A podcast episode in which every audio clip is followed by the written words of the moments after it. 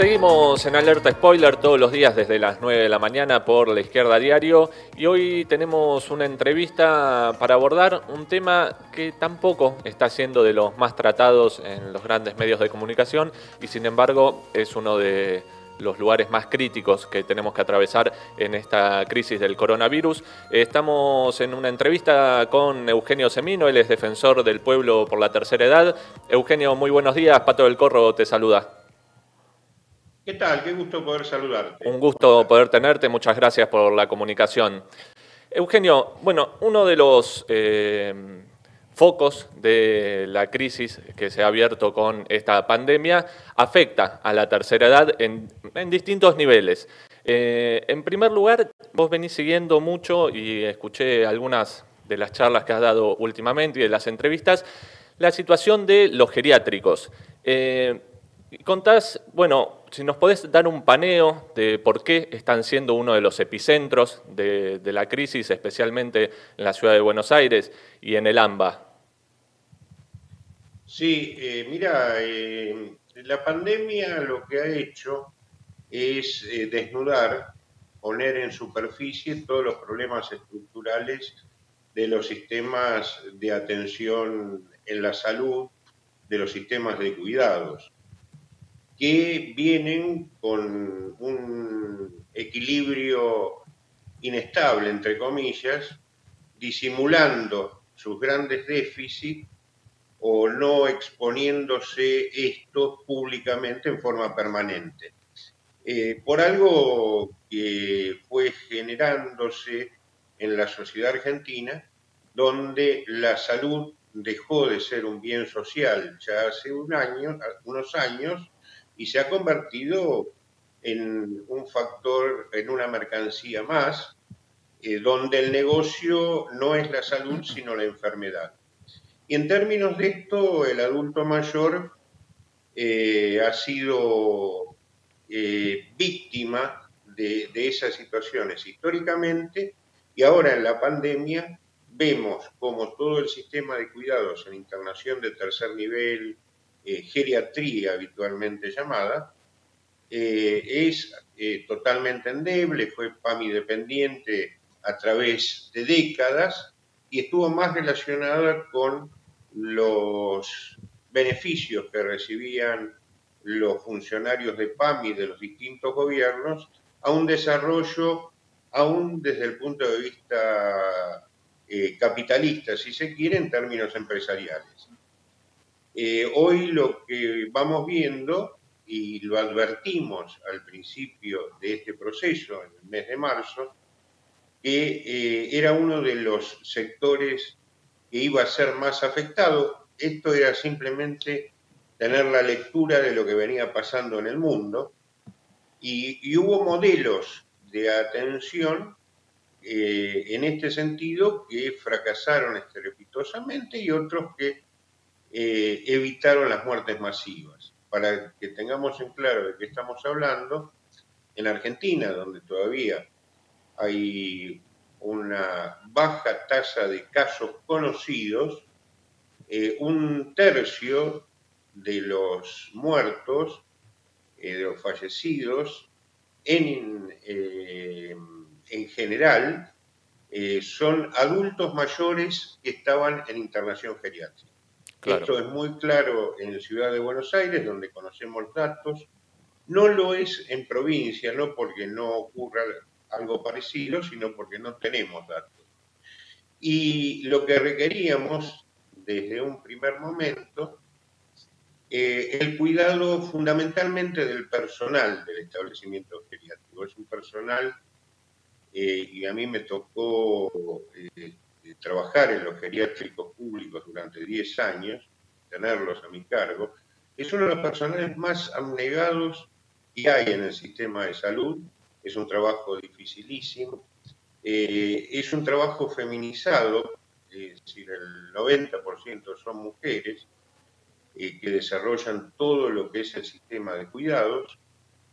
Eh, muy mal pago, muy mal pago, y eh, yo decía del sacrificio de este personal que tiene que trabajar eh, a veces en dos establecimientos para completar un haber que le permita subsistir o hacer un establecimiento y atenciones domiciliarias, viajar muchísimo, por ejemplo, para llegar a Ciudad de Buenos Aires o al primer cordón de provincia de Buenos Aires, eh, provienen del segundo, tercer cordón, tienen que tomar tren, colectivos, por lo cual se daba, y, y corto el relato, eh, se daba una particular circunstancia y se daban todas las condiciones para que pudieran llegar con el virus, eh, y esto es grave, o para que se llevaran el virus del geriátrico a sus comunidades, que también son pobres y también es una doble vía gravísima. O a otros lugares de trabajo, ¿no?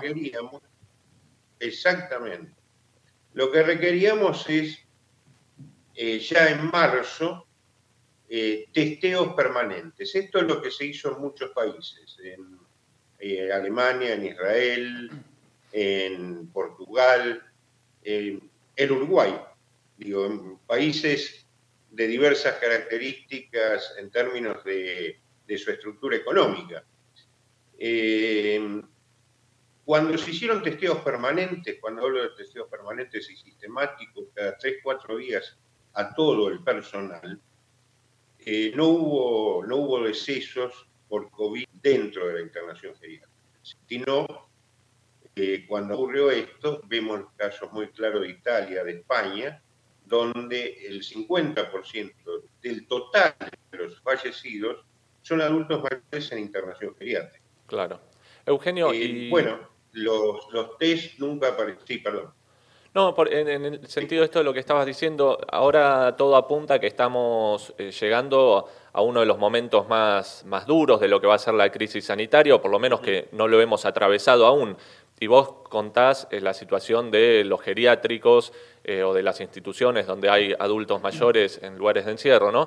¿Se están tomando medidas necesarias para que cuando llegue ese pico no sea aún peor de lo que ya es en esas instituciones la situación? Mira, en Ciudad de Buenos Aires se van a hacer los testeos masivos de personal el día viernes. Eh, se nos dijo, nosotros inclusive sacamos los primeros días de abril una resolución eh, recomendando estos testeos. Lo hicimos para todas las jurisdicciones, inclusive lo comunicamos eh, al Ministerio de Salud de la Nación. es más, el Comité de Epidemiólogos del Ministerio de Salud de la Nación lo consideró como un elemento prioritario junto al testeo de personal de salud, que tampoco viene siendo testeado como debe ser. Claro. Eh, cosa que no ocurrió, ya te digo, en, Ciudad de Buenos Aires afortunadamente comenzaron eh, a fin de la semana pasada. Eh, es más, el geriátrico del barrio de Flores en la ciudad, fue detectado el día viernes con casi 50 positivos a partir de ese tipo de metodología. Eh, evidentemente, mm, creo que no, no hay una estrategia en ese sentido, es decir, todo lo que se hizo en términos de la cuarentena temprana, estaba repasando papeles en el día de ayer, que estoy escribiendo un, trabajo al respecto. Eh, cuando se decreta la cuarentena en marzo, se hablaba del pico para el 18 de abril. Eh, y luego se fue corriendo esa meta. Eh, se habló de lo que fue evitar la aceleración de la difusión del virus y esto fue bueno. Eh, fue bueno en términos de lo que se planteaba, que era aprovisionar el sistema de salud de los elementos necesarios para luego enfrentar en el momento más álgido de, virulencia del sistema, que, que tuviera que afrontar el sistema, pero hoy vemos que vamos llegando a picos cada vez más importantes y eh, si bien eh, hay respiradores, eh, se habla de una ocupación del 50% de las UTIs, de las camas de UTI, lo cierto es que no ocurrió lo previo, porque ya cuando uno llega a una cama de terapia, evidentemente lo que está demostrando, entre otras cosas, que no fue detectado previamente el virus. Claro. Y la única forma de hacerlo era testigos. Argentina es uno de los países que menos testigos tiene a nivel mundial. Y, y me parece que es una concepción inclusive del sistema en sí mismo, donde eh, se parte de la alta complejidad, de la provisión del último recurso, pero no se tiene en cuenta el primero que es evitar llegar a esa fase a partir de detectar precozmente, de evitar y aislar a partir de que hoy sabemos muy claramente que hay casos presintomáticos, que a veces incorrectamente se los denomina asintomáticos. Los presintomáticos es personas que, han, que son positivas y en los cuatro o cinco días previos donde está incubando el virus tienen una gran capacidad de contagio y tienen o síntomas muy leves o no tienen síntomas, hasta que en un momento dado, ya cuando conocemos, y esto en la comunidad geriátrica es muy particular, cuando conocemos a alguien con síntomas es porque el resto de la comunidad está contagiada, porque el trabajo de asistencia es primero cuerpo a cuerpo, es decir, es relación directa con el paciente, no se proveyó en muchos casos al personal de los insumos de bioseguridad necesarios y de la calidad eh, suficiente para para este, afrontar la nueva situación y hoy eh, tenemos, por ejemplo, un 10% del personal de salud contagiado. ¿Y, eh, y en geriatría pasa exactamente lo mismo. Sí, eso, digo esto que estabas contando y la concepción ¿no? de ver la, solo la, eh, hacer foco en la última, en la parte crítica, en las unidades de terapia intensiva y no en la prevención, con lo que decías al principio de la entrevista sobre una concepción ¿no? de la salud como, como negocio, digamos, y la prevención va siempre contra esa idea. Pero estamos en conversación con Eugenio Semino, defensor de la tercera edad, Eugenio, te quería eh, consultar por otro plano también de, lo que afecta a los adultos mayores. Empezó en el Congreso el debate por la nueva ley de movilidad para las jubilaciones. Todo apunta a que los ajustes en las jubilaciones van a seguir siendo por decreto. Vos, eh, resumidamente, ¿nos podrás decir eh, en estos meses cómo afectó eh, a los ingresos que tenían previsto las y los eh, jubilados del país, esta movilidad por decreto. Y después, ¿en qué quedó? Vos habías hecho algunas presentaciones en la, en la Corte por este tema, ¿y en qué situación quedó? Si tuviste alguna respuesta. Mira, eh, primer dato, porque ahora se lo relaciona con la situación de emergencia de la pandemia, a lo que fue la suspensión de la ley de movilidad. Eh, bueno, cuando esto ocurrió, que fue en diciembre, no existía ni el murciélago todavía en, China, eh, por lo cual se suspendió y se negaron los efectos que ya había generado la ley de movilidad, que por otra parte había sido una ley que había eh, hecho perder a los jubilados más allá de los cinco puntos que se les robó el 27 de diciembre del 2017 en el cambio de fórmula, en el 2018-2019 habían perdido el 19.5% de su poder adquisitivo con la ley suspendida. Ahora, había una eh, especie de recomposición para el primer semestre de este año y cuando se suponía que el 23.72% era lo que se había generado para este primer semestre, porque reajustaba sobre el segundo semestre del año pasado, una fórmula que tiene un componente de inflación muy alto. Eh, bueno, se suspendió, como decía, se dijo que se iba a mandar un proyecto al Congreso, pero eh, el proyecto para mm, generar una nueva fórmula nunca llegó, se creó una comisión bicameral y demás para tratar el tema que se constituyó hace muy poquito. Y aprovechando esto, el Ejecutivo eh, generó un primer decreto de necesidad y urgencia para el mes de marzo con índices segmentados decrecientes a partir de eh, las mínimas, vale decir, las mínimas recibieron un poquito más del 11.56, que era lo que correspondía, 172 pesos más por mes, y eh, el resto de las categorías a partir de 18 mil pesos tuvieron índices decrecientes del 9% hasta el 3.7, que eran las categorías más altas. O sea, perdido sobre lo perdido del macrismo. Eh, eh, claro, claro, eso fue sumando y sumando las pérdidas, pero a su vez fue achatando la pirámide porque se fue perdiendo la, proporcionalidad y la equidad.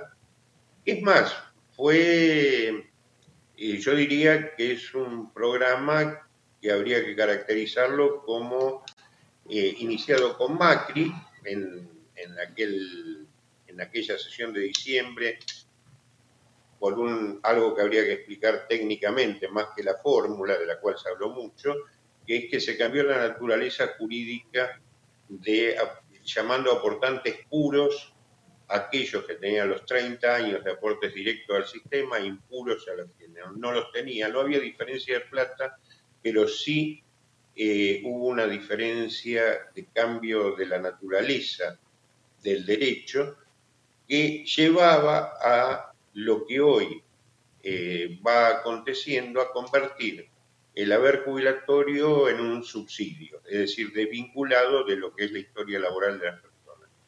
En síntesis, esa presentación que hicimos a través de un amparo colectivo llegó vía persaltum a la Corte, eh, lo hicimos eh, la presentación en la Corte el día 18, fue aceptado el reclamo nuestro para ser tratado, el día 19 se decretó una feria extraordinaria que parece ser tan eterna como la cuarentena. Eh, nuevamente para el reajuste de junio eh, directamente sacaron otro decreto de necesidad y urgencia peor que el anterior, porque en este pierden todos, inclusive los de la mínima. El reajuste debía ser el 10.9 conforme lo que había generado la ley y fue para todos el 6.12. Eh, por lo cual vamos a encontrar que las mínimas van a estar perdiendo 500 eh, pesos y las máximas van a estar perdiendo de 14 a 17 mil pesos. Eh, y lo que fue anunciado, bueno, hicimos una nueva presentación en la Corte, el Parlamento tuvo tres meses discutiendo cómo discutir nunca tuvo eh, un debate sobre este tema en particular, salvo la expresión de algunos pocos eh, diputados, bueno, como los diputados de la izquierda y demás, que, han hecho los planteos. Y vamos directamente, hoy estamos asistiendo al requiem de la seguridad social como en términos de lo previsional, como lo hemos, la hemos conocido en una época. Eugenio, ¿Qué, tal, Lucho Aguilar? Te saluda. Te queríamos hacer una, última pregunta para cerrar la entrevista. ¿Cómo no? Vos estabas hablando un poco ¿no? de la situación de los adultos mayores, ¿no? de sus ingresos, la pérdida de ingresos. Este, hemos visto en los últimos meses eh, incluso eh, adultos mayores trabajando en aplicaciones de delivery o en otros trabajos producto de esta situación más de pobreza. Eh, esto incluso en la situación de pandemia los expone mucho más. ¿Es así? ¿Vos estás viendo eh, muchos adultos mayores trabajando e incluso en esta situación y en esos trabajos que en otros momentos estaban reservados para, yo qué sé, jóvenes y demás?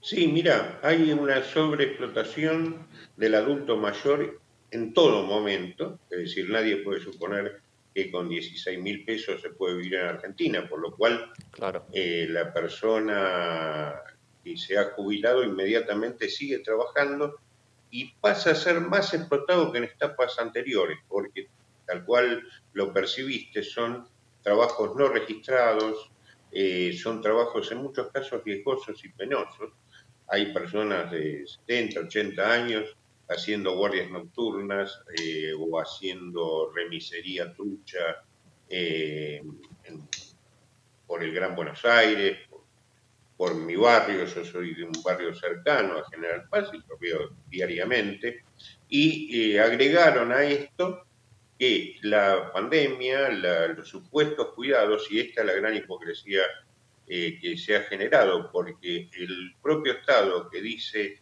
que hay que cuidarlos es el que los lleva a estas situaciones que estábamos planteando. Al día de hoy, ayer hablaba, por ejemplo, con eh, eh, trabajadores de Chubut.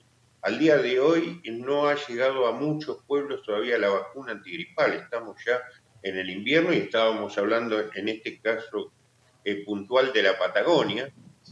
Así que el, Estado incumplió todo y para colorario esto y tener en cuenta el, famoso 3 de abril, donde 800.000 jubilados de todo el país tuvieron que salir a cobrar precipitadamente, esperando una noche a intemperie, eh, sin sanitarios tan siquiera, para que se les pague lo que se le debía de marzo, y los funcionarios que generaron esa situación y la violación masiva de la cuarentena aún siguen siendo funcionarios del Estado con sueldos muy, pero muy importantes.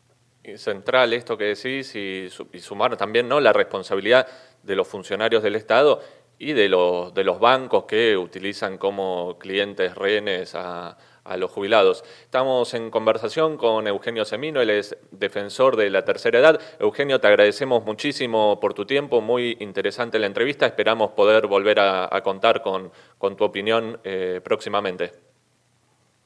Quedo a disposición de ustedes y un solo eh, renglón más. ¿Sí?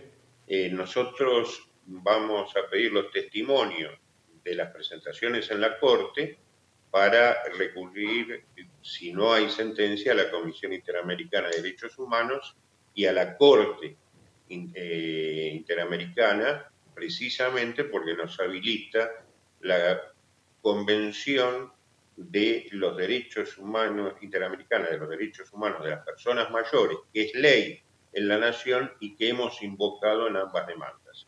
Muy agradecido. Perfecto, muchas gracias. Gracias por atender a Alerta Spoiler. Te mandamos un abrazo grande.